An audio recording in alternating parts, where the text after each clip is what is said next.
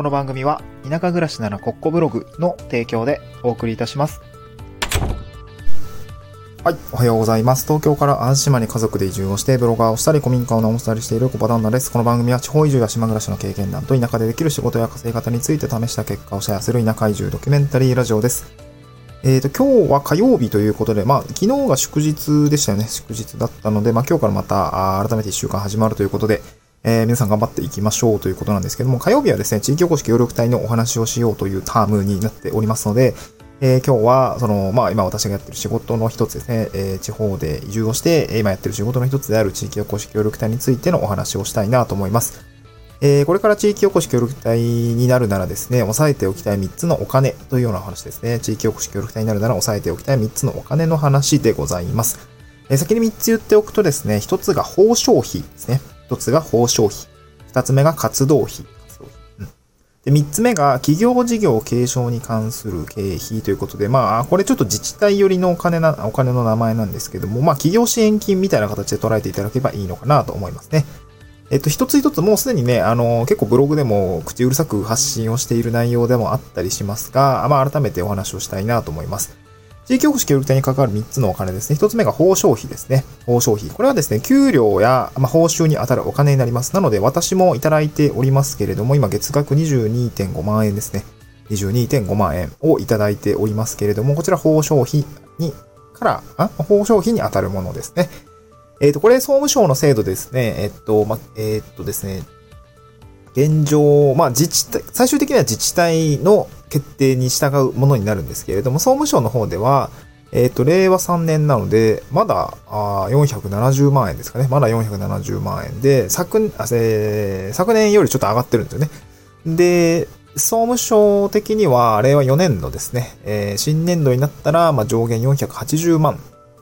ですね。なので、月額、あ、ごめんなさい、480万じゃないや。えーっとですね、えーまあ予算、あなので、単位一人当たりの予算が、あ480万ぐらいに上がるので、まあ、報奨費はですね、280万円ぐらいですね。月額23.3万円ぐらいになるというような感じですね。これを自治体が採用するかはわからないんですけれども、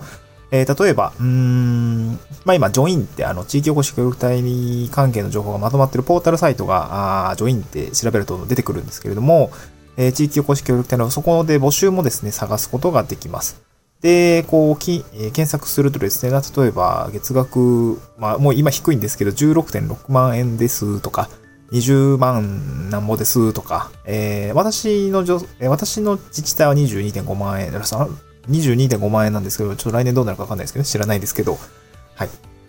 まあ、今、今引き上げられていて、まあ、この報奨費というものですね、単位一人当たりの、こう、まあ、総務省からの予算枠っていうのが決められていて、えー、大体それは22.5万、まあ、私は22.5万円だし、最大23.3万円の自治体もあるはずですね。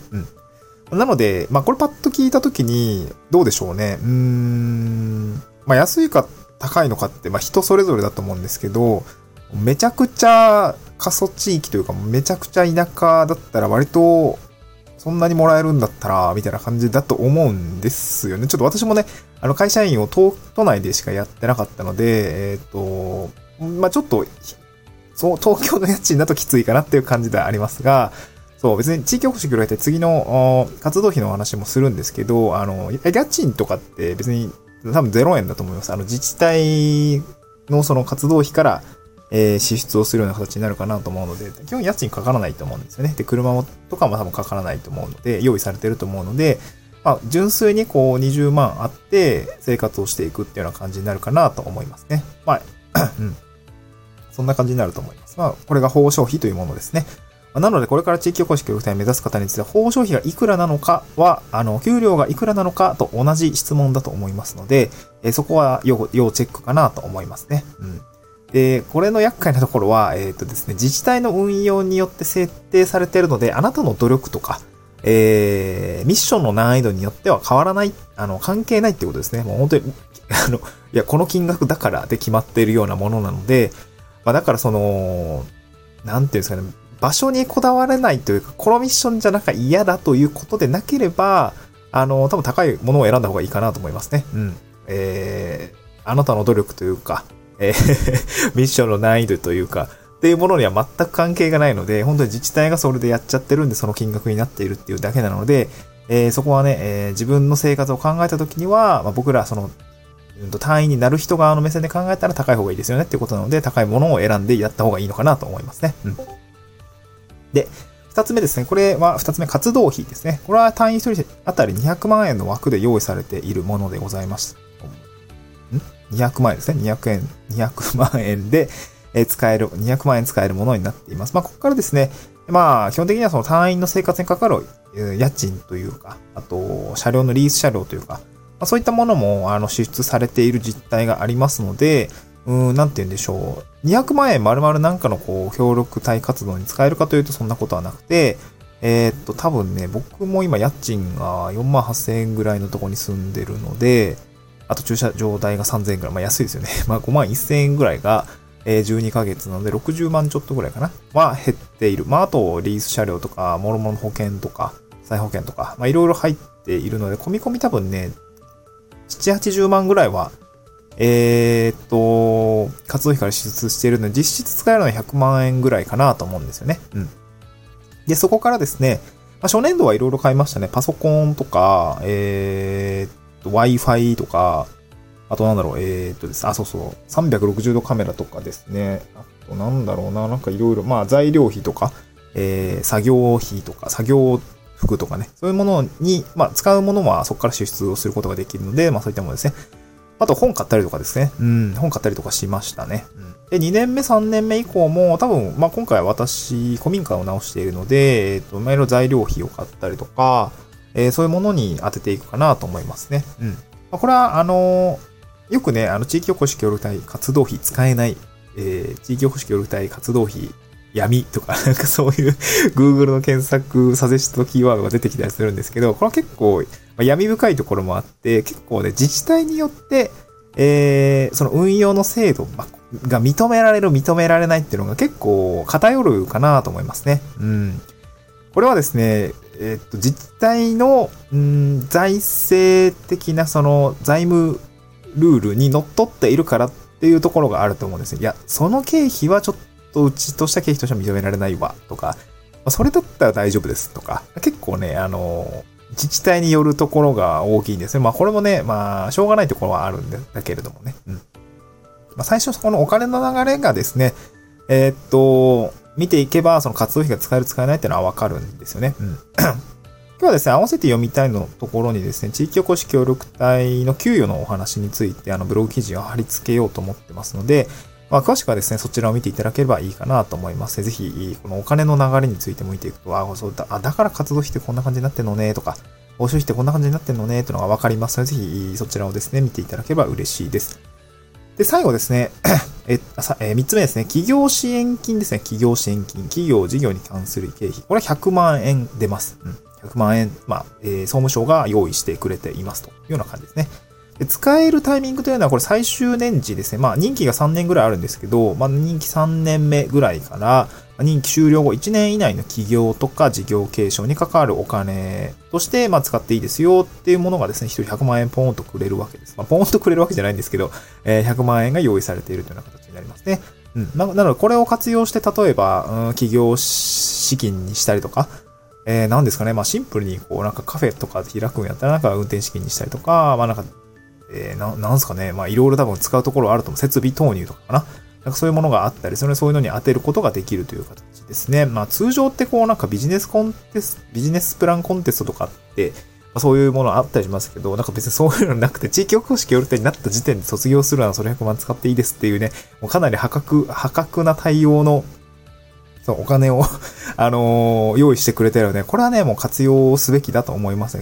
うん。すごいありがたいなと思うんですけどね。うん。まあ、自治体にしっかり確認をして関係性を作っていて、こいつならなんとかして、あなんかうまく使えそうだって思ってもらえれば多分そんなにこう、えこの100万円を使うのはそんな難しくないかなと思いますね。うん。はい。で、最後これ3つ目なんですけど、あ、3つ目じゃないよ。最後、おまけなんですけど、実は地域おこし協力隊に関わるお金、これ4つ目というか、おまけなんですけど、これ日本政策金融公庫もですね、実は地域おこし協力隊向けのですね、新規開業資金貸付っていうのを用意してくれています。はい。日本政策金融公庫ですね。これお金を借りる場所ですね。結構すごい安くお金を貸してくれるとこで、いろいろこう、企業というか、開業というか、そういうものにこう前向きにこう、お手伝いをしてくれるところですね。これ私もですね、一度無料、あ、なんだ、なんだったっけ？なんか移住関連イベントでなんかブースを出していて、そこにね、あの、飛び込んで、まあオンラインだったんですけどね。えっと、お話を聞く機会があったんで、それはどっかのなんか放送にありますので、ちょっと探してみていただければなと思うんですけど、まあブログで、えっと、日本政策金融高校ってなんか検索窓に打つと多分出てくると思いますね。で、これですね、地域おこし協力隊の任期が終了した方は、えっ、とですね、えー、なんだろうな、こう、こういう利率で貸付をすることができますよっていうのが書いてあるんですね。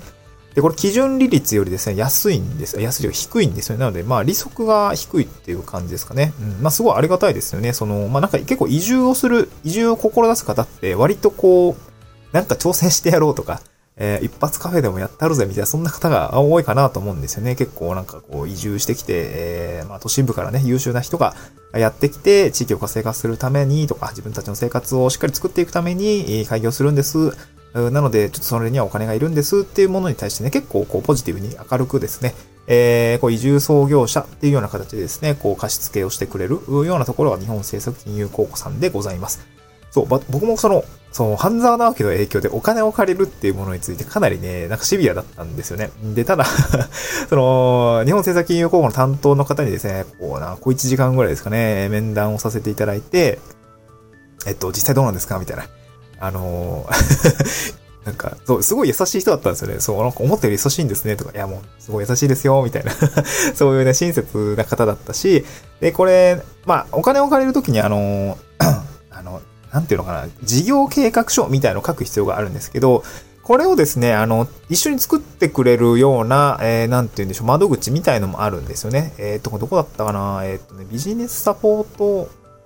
えー、キャリー、あー、ビジネスサポートセンターみたいな名前だったと思うんですけど、ちょっと忘れちゃったなそう。まあなんかそういうね、場所があって、僕今関西にいるんですけど、確か大阪にもあって、で、今あのコロナもあって、なんか全部ね、ズームでできるみたいなんで、あ、ビジネスサポートプラザですね。ビジネスサポートプラザです。こういうとこで、えー、っと、まあ、融資をするにあたって、えー、っと、なんて言うんでしょうね。こう、こうこういう事業計画を作っていくといいですよ、みたいな、こうじっくり時間をかけてですね、まあ、相談しながら、えー、できるというような感じですね。これご相談なんと無料なんです。もうすごいですよね。事業計画の策定の支援っていうのをですね、無料でやってくれる場所があります。もちろん対面でできる場所もあるので、これ東北とか、東北だとこれ仙台ですかね。北海道、仙台、東京、これは、えー、新宿ですね。あと名古屋、そして大阪、福岡っていうところがあって、あのー、まあ、支援してくれる。まあ、当然、 Zoomでもできますので、全国どこからでも Zoomでアクセスをしてできるかなっていう感じですかね。うん。まあ、なので、あのー、起業を考えている方とかっていうのは、この地域おこし協力隊になるときに、なんていうか、すごい優遇されているわけなんですよね。そう。これはまたなんかバッとブログに書きたいなと思うんですけれども、こんなね、固定で3年間報酬が、報酬をもらえて、なんか自分が活動したいのに、活動するときに使えるなんか経費が用意されていて、そして卒業するときにはなんか100万円くれて、えー、お金もですね、低い利率で借りれと。もうこんだけ用意されているのがすごい私は魅力的だなと思って飛び込んで、ソフトランディングをしながら企業に向けて今突っ走っているというような感じでございますね。はい、今日はそんなところですね、地域おこし協力隊のなんて回し物みたいな感じではあるんですけど、まあ所感ということですかね。うん。まあ、そんな話をしておりますので、まあ、ぜひ、まあ、ブログの方もね、あの、今日、給料についてお話書いておりますので、ぜひ読んでいただければ嬉しいです。えー、スタンド FM ではですね、こういった地方移住の関する話とか、地方移住として使える、まあ、地域おこし協力隊のお話とか、まあ、あと田舎での仕事ぶりっていうところ